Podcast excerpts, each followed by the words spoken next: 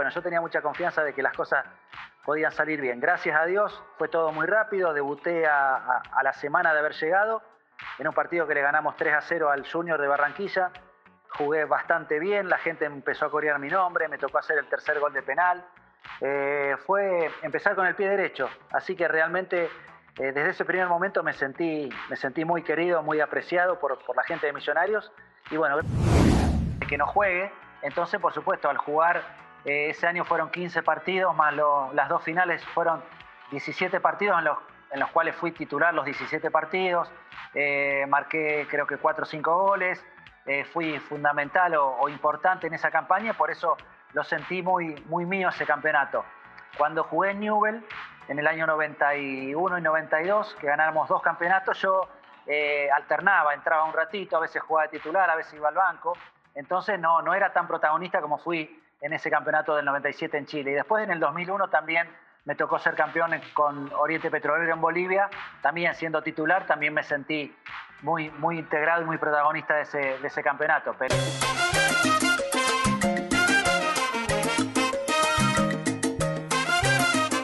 Ha regresado nuestra orquesta para disfrutar de esta descarga en El Gran Combo Deportivo.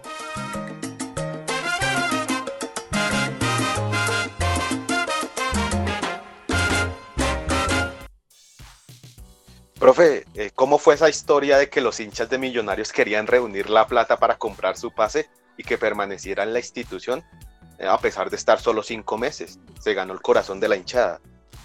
Sí, bueno, esas son cosas que, uno no puede olvidar, que están en mi memoria para siempre, en, mi corazón. Eh, cuando sale la posibilidad de volver a Católica, que yo antes les conté que yo no quería volver porque no me habían tratado del todo bien el técnico anterior cuando había estado en el 95, eh, yo dije que no volvía más a Católica. Pero bueno, eh, para aquella época habían cambiado la directiva, volvió una directiva cuyo presidente me quería a toda, a toda costa, quería que vuelva sí o sí a Católica, no, no quiso hablar con la gente de Millonarios para poder eh, prolongar el préstamo y le dijo, la única manera es que compren el pase. Y el pase no sé si estaba evaluado en 700, 800 mil dólares, una locura. pero aún así la gente cuando se enteró de esto hubo gente que hizo una campaña que vendían bonos en, el estadio, el último partido cuando le ganamos 3 a 0 al América de Cali y clasificamos a la Libertadores 97, esa noche se vendían, se vendían bonos.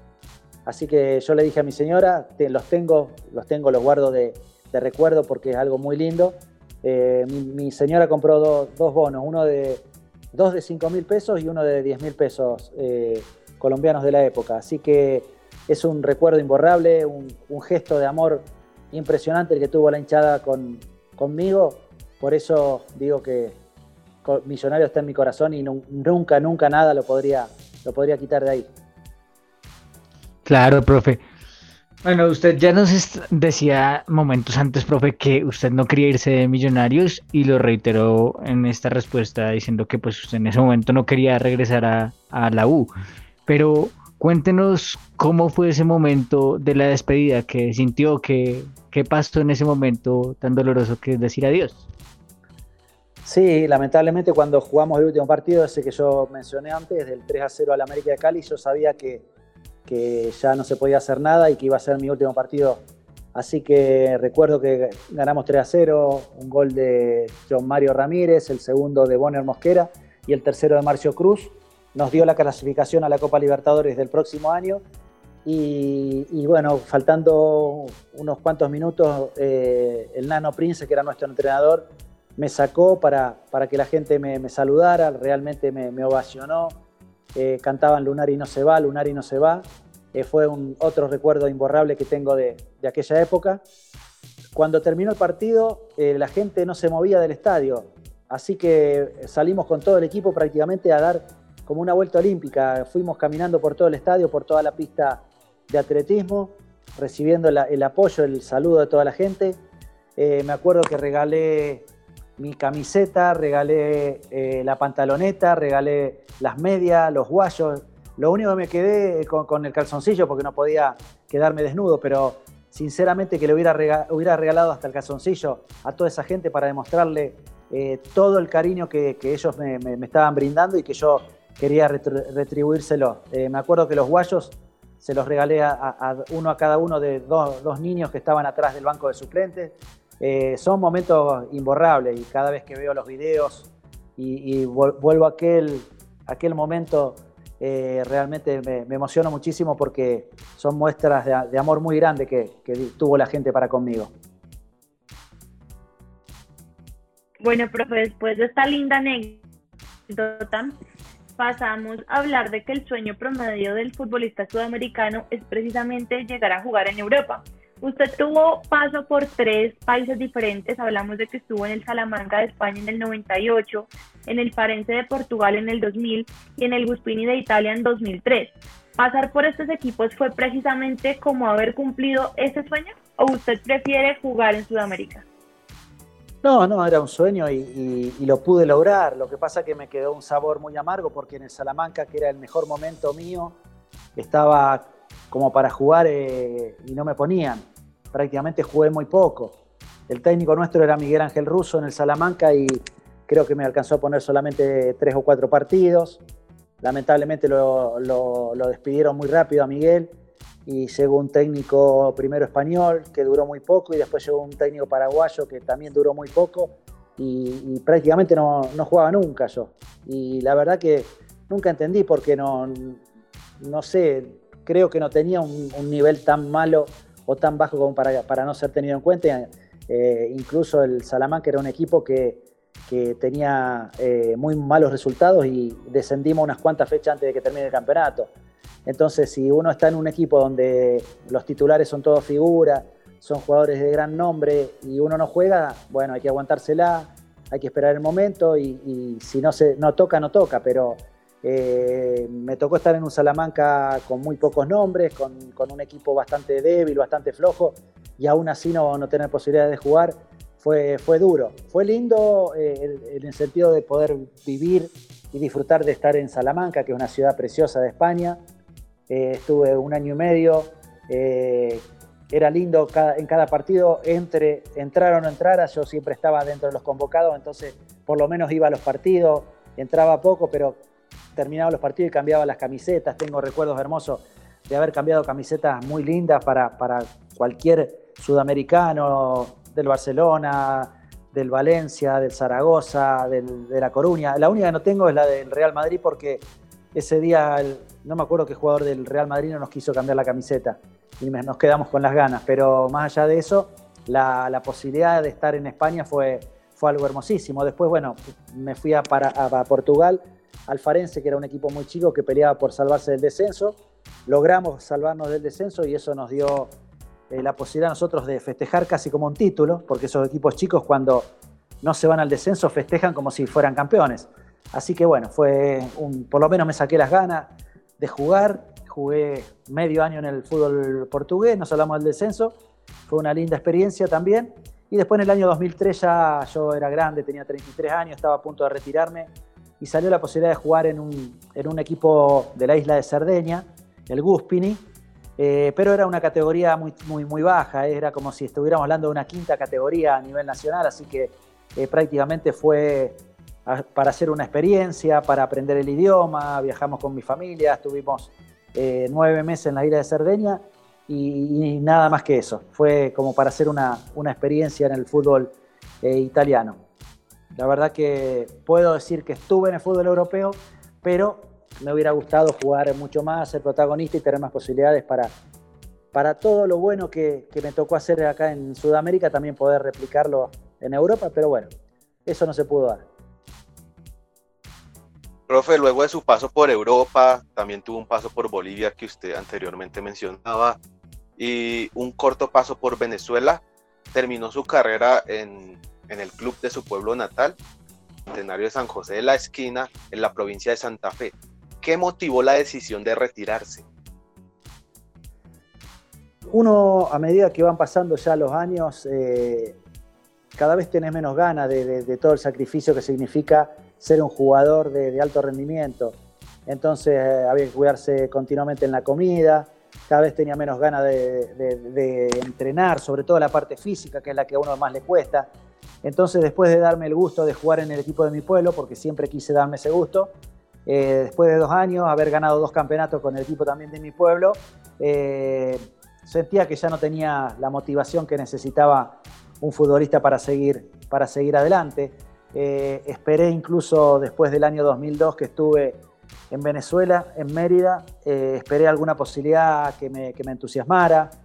siempre tuve, tuve el deseo o la esperanza de que tanto Millonarios como la Universidad Católica eh, me, vuelvan a, llamar para poder retirarme en alguno de esos dos clubes. Lamentablemente en, aquel momento no fui, no fui quizás eh, pretendido por ninguno de estos dos clubes, eh, así que cuando vi que, no, que ya no tenía la motivación que necesitaba para ser futbolista, tenía que dar un paso al costado, así que inmediatamente me retiré del fútbol e inicié el curso de entrenador porque era lo que creo que, me apasionaba y me apasiona hasta el día de hoy.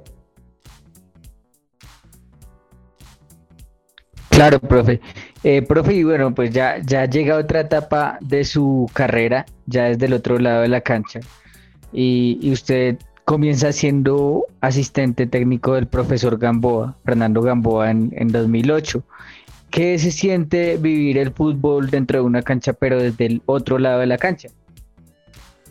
Sí, yo creo que eh, los, los entrenadores, los asistentes, eh, lo más cerca que uno puede volver a, estar de ser jugador de fútbol es ser entrenador o ser asistente, porque vivís el mismo día a día, viajás con el equipo, estás en la cancha, entras al camarín, después, pero empieza el partido y te sentís que, te desespera la posibilidad de, que te pase la pelota al lado y no poder patearla, de no poder participar, de que uno queda en manos de, de tus jugadores.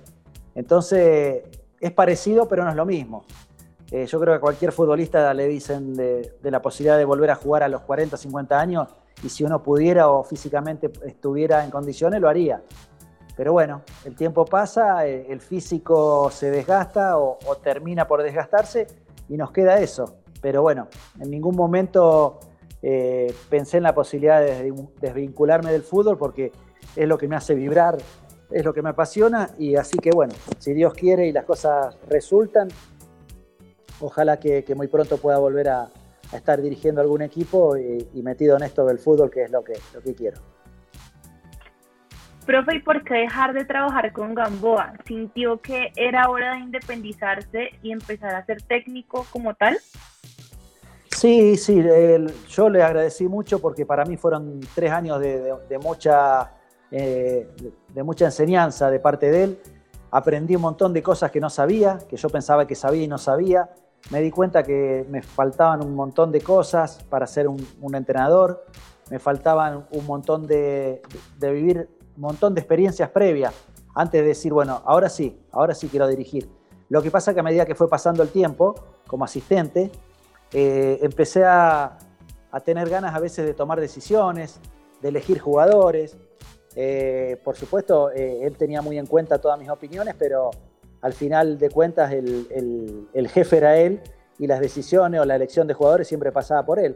Entonces llegó un momento que, tuve ganas de, decir, bueno, a ver, voy a probar como, como técnico principal y, bueno, después me gustó y por supuesto que como todo, uno todavía puede seguir aprendiendo día a día, pero mientras siga aprendiendo, eh, yo creo que estaba en buenas condiciones como para afrontar de ser un entrenador principal.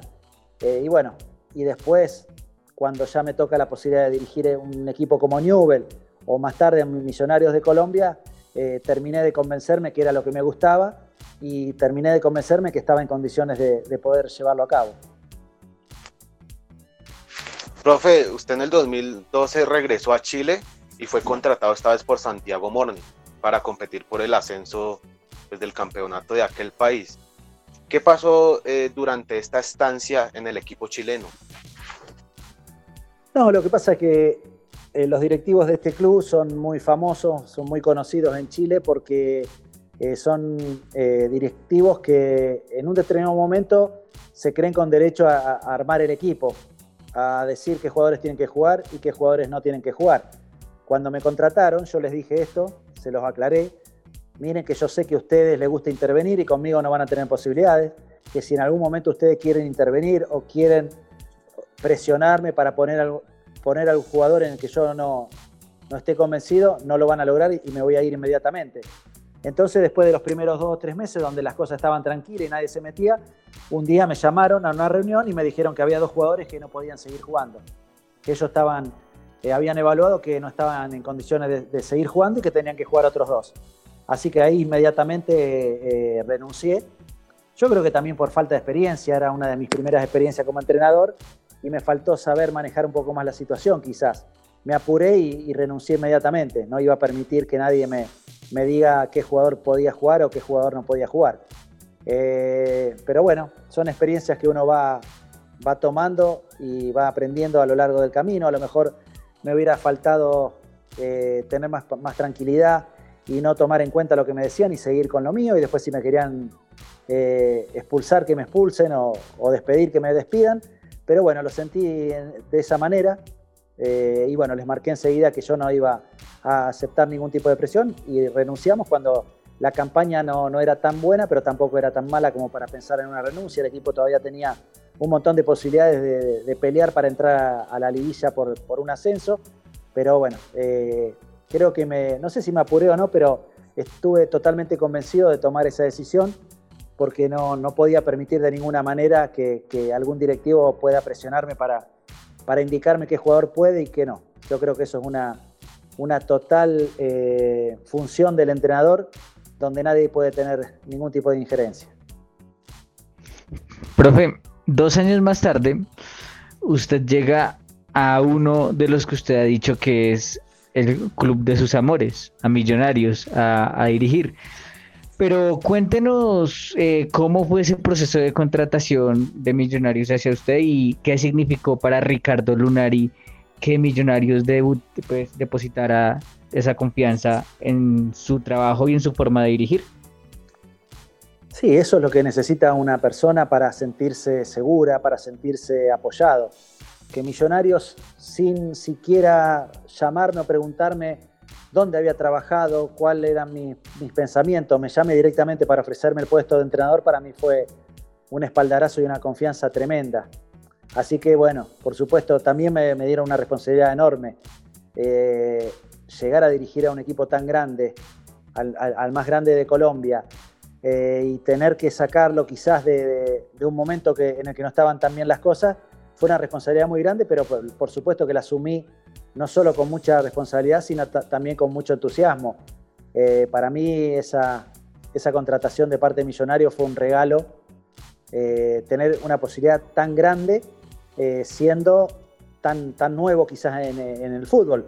Por eso eh, siempre le voy a estar agradecido a, los dirigentes, en la, persona de, de, Camacho, el doctor Camacho, porque sinceramente conmigo se portó siempre muy bien y siempre estuve agradecido por esa situación. Después, cuando me tocó despedirme o me despidieron, yo creo que se apuraron un poco, pero más allá de eso, yo les agradezco mucho la posibilidad. Para mí, eh, pasar de, dirigir eh, el equipo de Newell interinamente durante siete partidos agarrar un equipo grande como Millonarios para dirigirlo durante un año fue una experiencia extraordinaria, un placer, un orgullo muy grande y bueno, creo que las cosas eh, hubo un momento en las que se hicieron demasiado bien, que el equipo estaba muy bien y que de no haber sido por, por quizás la, la mejor, la mejor puntería quizás del Deportivo Cali en esa serie de penales en Cali, podríamos estar hablando que ese Millonarios eh, podía haber sido campeón. Estuvimos muy cerca en el Apertura 2015. Yo creo que eh, eso fue lo, que el, legado, el mejor legado que yo pude haber dejado, que mi equipo, el equipo que yo armé, el equipo con los jugadores que yo pedí, eh, llegó hasta una semifinal y estuvo muy cerca de ser finalista del campeonato colombiano, lo que a mí me dejó muy tranquilo eh, y satisfecho porque creo que no, no le fallé a la gente que confió en mí. Profe, ya que estamos hablando del Cali, ¿usted cree que este equipo es su bestia negra? Pues les arrebató el título en el 96 y les eliminó en el torneo Apertura 2015 que ya estaba mencionando. Sí, sí, ese, equipo, eh, no solo el equipo de Deportivo Cali, sino el Pecoso Castro, las dos veces. Una vez cuando era jugador y otra vez cuando era técnico. Las dos veces eran dirigidos por el Pecoso. Eh, pero bueno, son, son casualidades que se dan. Pero lamentablemente los dos títulos que yo podría tener con Millonarios, lamentablemente los perdí con el, con el Deportivo Cali. son, son cuestiones que, pasan en ese momento, pero eh, siempre voy a esperar una revancha, siempre voy a esperar la posibilidad de, revertirlo en alguna oportunidad que, me toque volver a Colombia. Ojalá yo pueda eh, llegar a, una semifinal o a una instancia final y poder superar al Deportivo Cali. Creo que es un, desafío personal que tengo y ojalá que pueda cumplirlo.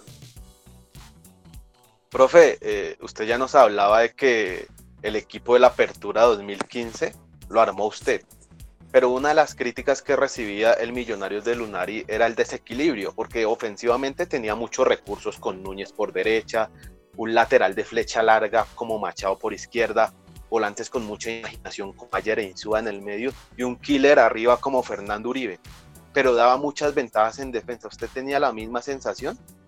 Sí, totalmente, pero el equipo estaba hecho para atacar, no para defender. Por eso eh, Millonarios ganaba 4 a 1, 5 a 2, tenía resultados estrepitosos en cuanto a, cantidad de goles, pero la mayoría los ganaba, porque ese equipo estaba diseñado para eso, para, para que Millonarios o la gente de Millonarios disfrutara de un equipo ofensivo, protagonista, que iba a buscar el gol. No importaba si íbamos 1 a 0, seguíamos buscando el 2 a 0. Si hacíamos el 2 a 0, buscábamos el 3 a 0. Por supuesto que ese hecho de pensar en el arco rival eh, lleva a desequilibrarte un poco en defensa, pero bueno, esa era nuestra, nuestra eh, propuesta y nuestra apuesta. Por momentos nos salió bien, por momentos no, pero bueno, cuando encontré en un cambio, eh, el equipo ese jugaba con, con dos volantes ofensivos que eran Federico Insúa y Javier Reina. En un momento se lesiona Javier Reina y entra Rafa Roballo en lugar de Reina. Ahí encontré el equilibrio que necesitaba. Rafa nos dio un, equilibrio que no teníamos anteriormente y a partir de ahí, hasta el final del campeonato, creo que el equipo se había plantado muy bien, ya no sufría esos desequilibrios que nos costaron muchos puntos al principio del campeonato y creo que había encontrado el equipo. Ese equipo terminó jugando muy bien el que perdió en Cali por penales creo que era un equipo que no solo atacaba bien, sino que estaba muy bien parado, que sufría muy pocos goles en contra. Eh, así que, por supuesto, que yo también era consciente que en un principio ese equipo estaba desequilibrado, pero cuando lo equilibramos, eh, creo que armamos un gran equipo y la gente que iba al Campín no se iba nunca desilusionada porque eh, el equipo iba siempre al frente, buscaba goles y fue en campeonatos cortos, creo, de los últimos 20 años creo, el equipo más goleador que tuvo Millonarios en campeonatos cortos. Así que esas son satisfacciones personales porque sinceramente me sentía muy identificado eh, con lo que el equipo mostraba en, la cancha. Yo sentía que esos jugadores eh, me representaban perfectamente eh, el pensamiento mío dentro de la cancha. Claro, profe, pero bueno, llega el segundo semestre de ese mismo año 2015 y ¿qué sucedió? ¿Qué causó la salida de Ricardo Lunari de Millonarios? Primero, Millonarios quiso contratar a un entrenador, eh, por eso me avisaron de que yo no iba a seguir siendo el entrenador de Millonarios, yo estaba de vacaciones en Argentina y me avisaron que no iba a seguir con el equipo, así que bueno, le agradecí la posibilidad de trabajo y nada más. Y después a, los dos o tres días me llamaron de nuevo, que me querían, que hubo un malentendido, que no sé qué, bueno, y al final me contrataron. Eh, bueno, después yo me enteré que ellos quisieron contratar a un entrenador que no pudo salir del club en el que estaba y, volvieron a, recurrir a mí. Pero a todo esto fue, se perdió mucho tiempo. Eh, los otros equipos ya estaban trabajando, Millonarios empezó creo que de, los últimos equipos que comenzó a trabajar, faltando muy poco para el inicio del campeonato. Eh, Millonarios había vendido a Román Torres y a Fernando Uribe, que eran fundamentales en aquel equipo. Eh, los, la, gente que se trajo para reemplazarlos no tenía la misma jerarquía que estos dos jugadores y el equipo evidentemente estaba eh, despotenciado. No tuvimos mucho tiempo de trabajo, enseguida empezó el campeonato y sacamos creo que habíamos jugado cinco partidos y habíamos ganado uno y empatado cuatro. Y después perdemos un partido de visitante que creo que puede ser en Pasto, no recuerdo bien. Y al séptimo partido, con una campaña de uno ganado, uno perdido y cuatro empatados, perdemos con la equidad en techo y, Millonarios me, me anuncia que me anuncia mi salida, ¿no? Por eso digo que yo creo que se apuraron muchísimo. No era una campaña todavía como para pensar en una, eh, en una salida, en un despido. Eh, todo el apoyo que me habían dado a principio de año no lo tuve en este, a, esa mitad de año. Eh, y bueno, yo siento que se, apuraron, se apuraron a tomar la decisión. Creo que todavía nosotros podríamos haber hecho algo más para que Millonarios pudiera pelear el campeonato, como nos había pasado el campeonato anterior. Pero bueno, la directiva tenía otra, otra visión y, me, tocó, me tocó despedirme. Pero bueno, lo aceptamos porque estas son las reglas del juego. Uno sabe que el fútbol es así, que hay momentos buenos, momentos malos y que hay que tratar de, en los buenos, mantener la calma, la cordura, los pies sobre la tierra y en los malos trabajar el doble para poder revertir la situación. Y el que siempre paga los platos rotos es el, entrenador. Nadie pensó que a lo mejor el rendimiento de los jugadores tampoco estaba a la altura de lo que había sido el campeonato anterior, pero por supuesto no se puede despedir a, a 18 jugadores. Lo más fácil, el fusible que siempre salta primero es el entrenador y bueno, y lo aceptamos porque, porque las reglas del juego son así.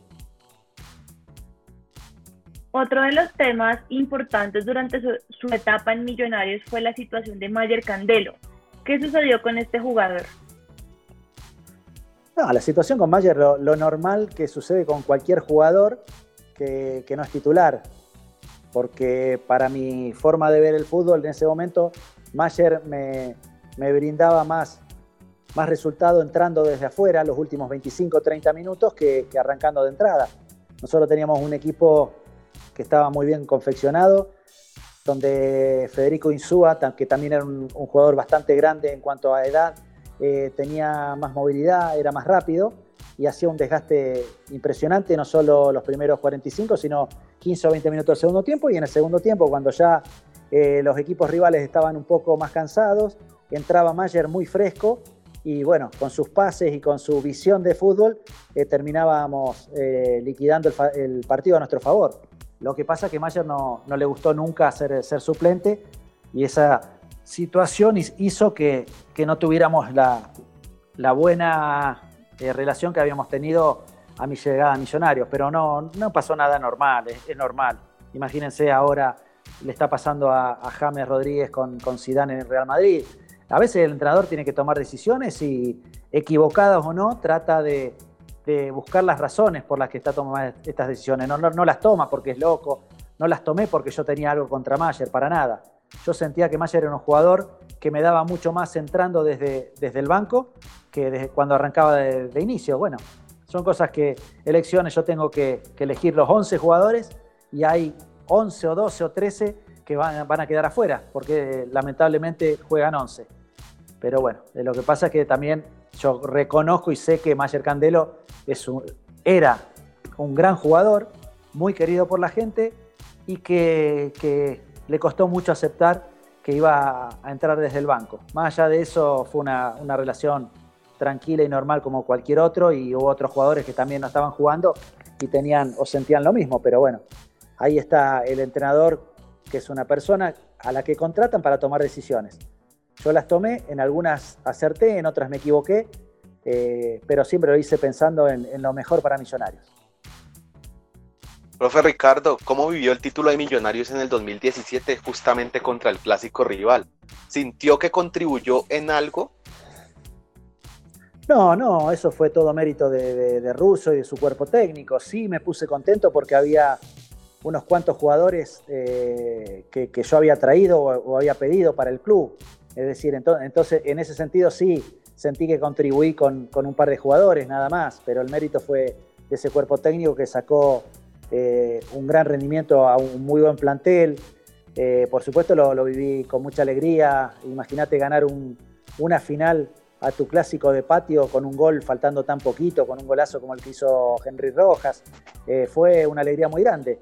Y, por supuesto también alegría grande porque había mucha gente que trabaja o sigue trabajando en el club, a la que le tengo mucho aprecio y, bueno, siempre uno tiene el corazoncito eh, embajador y estaba esperando que a Millonarios siempre le vaya, le vaya bien. Así que me puso muy feliz ese título.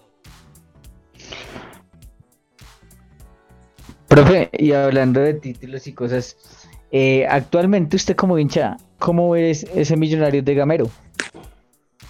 Al, millonario de Gamero lo poco que pudimos verlo porque justo se vino el parate y, y no se jugó más, eh, lo veía que le faltaba trabajo, que era el trabajo o el tiempo que, el profe Gamero no tuvo, porque también la, contratación del profe Gamero fue muy cerca del inicio del campeonato, trabajó muy poco eh, y lamentablemente los resultados todavía no se habían empezado a, reflejar en el equipo. Me parece, y confío mucho en el profe Gamero, porque conoce al club, porque tiene una gran capacidad, porque sabe cómo tiene que jugar Millonarios, que lo va a acomodar. Eh, ahora aprovechando este, este tiempo que estuvo parado, con todo el tiempo que ahora van a tener de entrenamiento, creo que el profe lo va a poder acomodar a este Millonarios. Más la, incorporación o la vuelta de, Montoya que estaba lesionado, este chico Godoy que juega muy bien.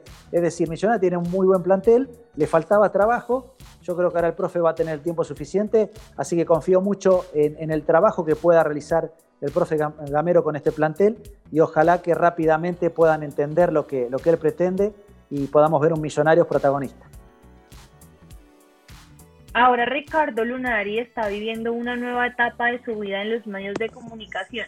¿Cómo usted se ha adaptado a esta inédita faceta? No, me he adaptado bien porque yo más que no soy periodista, soy comentarista o panelista. Es decir, que lo, mío es comentar eh, o hablar sobre fútbol.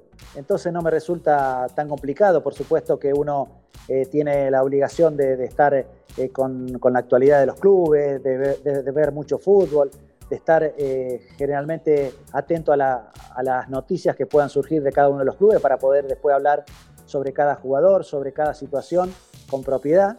Pero, pero bueno, me resulta entretenido, me gusta mucho lo que estoy haciendo, pero bueno, siempre ah, tengo bien claro que si tuviera en algún momento la posibilidad de volver a dirigir, eh, volvería, volvería porque eh, esto que hago me gusta, pero, el dirigir, el ser entrenador, el estar en el fútbol, para mí es una pasión. Así que bueno, por el momento la llevo bien, me gusta lo que hago, pero siempre estoy con una oreja esperando o escuchando alguna propuesta para poder volver a dirigir.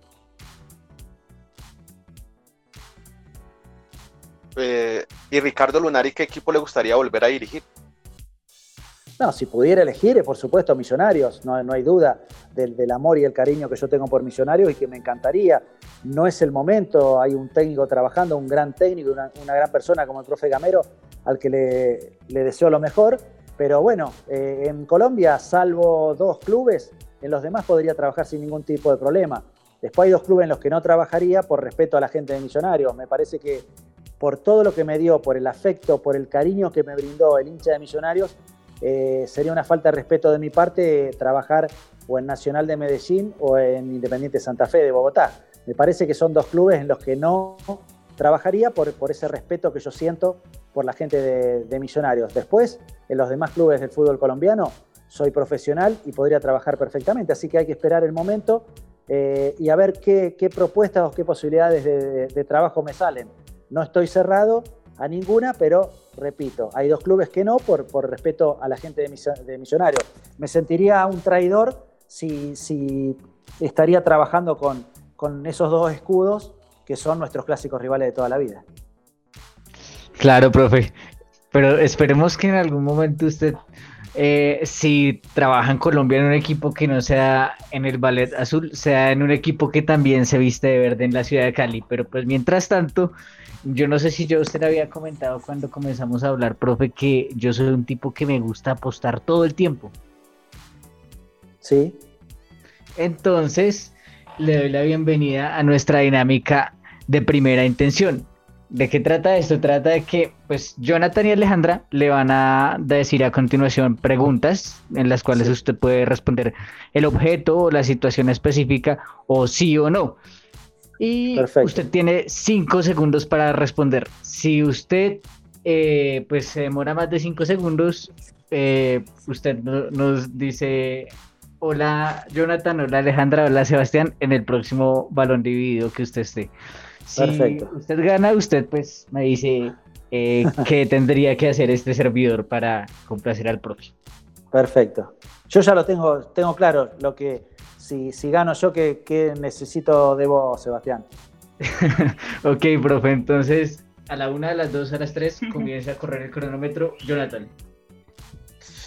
¿Es Millonarios jugar, dirigir o ahora le gusta más la faceta del periodismo? Jugar. Un partido memorable en la carrera del- de Ricardo Lunari. Católica 2, América de Cali 2, semifinal de Copa Libertadores 93. Mejor amigo que le dejó el fútbol. Eduardo Berizo, El entrenador que más lo inspiró para ser técnico. Marcelo Bielsa, Hinchada que lo haya marcado durante toda su carrera. Newell's Old de Rosario, La bombonera o el monumental. Bombonera, Café o mate. Mate, Changua o ajiaco. Ajiaco, Cantante favorito. Luis Miguel, Galería de fotos o museo. Galería de Fotos, Palabra que mejor lo describa. exjugador, Yo creo que con esto ya cerramos el episodio del día de hoy del Gran Combo Deportivo, pero quiero salir, salirme un poquito libreto y preguntarle u- o hacerle una última pregunta de la dinámica. ¿Cuál es el sueño que le falta por cumplir a Ricardo Lunari? uno que nunca voy a poder cumplir, jugar en la selección argentina.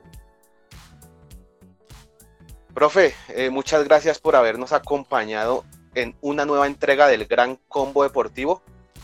Pero quisiera que le diera un mensaje a esa hinchada de millonarios que aún le profesa tanto cariño. Yo le quiero decir a, toda la hinchada de Millonarios que sigan, sigan apoyando al equipo, que, nunca dejen de confiar. Eh, los resultados a veces son buenos, a veces son malos, pero eh, el equipo necesita siempre de ese apoyo incondicional desde, de- desde afuera, desde la tribuna. Y ese apoyo que a mí me lo supieron dar y que lo saben dar con tanto cariño, eh, no saben lo bien que le hace al equipo, cómo empuja, cómo te, lleva para adelante. Así que por favor nunca dejen de, ser hinchas de millonarios, simplemente, porque ser hincha de millonario ya implica eso, el apoyo, el, ir al frente, el no claudicar nunca, el esperar siempre algo más del equipo. Así que sigan siendo como son, una de las eh, hinchadas más maravillosas que puede haber en, este, en esta Sudamérica. Y segundo, eh, que sigan teniendo esa fidelidad enorme por el equipo, más allá del resultado en la tabla o más allá de, de la posición, el campín siempre tiene que estar lleno porque lleno se siente mucho más. Profe, ¿y cómo se sintió en el Gran Combo Deportivo? Bien, bien, muy cómodo, muy relajado, la verdad que estuvo muy lindo. Eh, hoy, pero, Gracias. igual- Profe, pero Sebastián, te ¿y, tengo que decir es? que, claro, lo, lo que necesito de vos, que, que Claro, me, consi- profe. que me consigas dentro de- del fútbol colombiano una opción para volver a dirigir. Ahí te dejo el encargo. Uy, qué encarguito. Uy, pero qué encarguito, sí. No debe Pero ser con tan todo difícil. gusto, profe. Eh, haremos todo lo posible, profe. Perfecto. Espero que la próxima vez que me llamen es para la segunda parte de este reportaje y para que me digas que el Pereira, el Bucaramanga o cualquier equipo me, me quiere como entrenador. ¿Estamos? Estamos, profe. Hable con sus contactos del Cali, Sebastián. Claro. Sí, sí, sí, sí, toca, toca hablar con nuestros contactos del Cali o, o por ahí un clásico rival de patio de un equipo que se viste de rayas verdes y blancas. Uy, no, no, no. no. No El, sé. el profe, el profe ya dijo eh, los equipos en los que no dirigiría.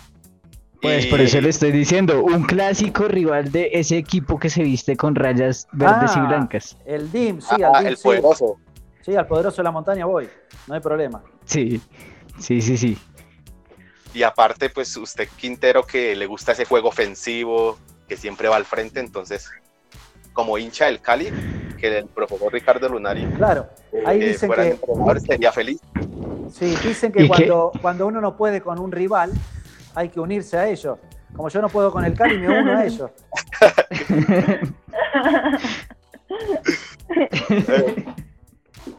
Profe, reitero el agradecimiento por habernos acompañado durante casi esta hora. Y pues fue un placer tenerlo en el Gran Combo Deportivo. Invitados especiales como siempre. Y a todos los oyentes fieles de nuestro podcast, eh, recuerden, cada viernes un nuevo episodio con las glorias deportivas del país. Y pues hoy Ricardo Lunari, dentro de ocho días, no se sabe. Pero estén pendientes. Chao, chao.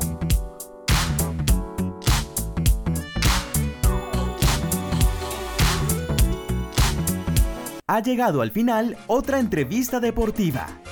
Súbete con nosotros a la tarima para bailar al son de nuestro próximo juglar.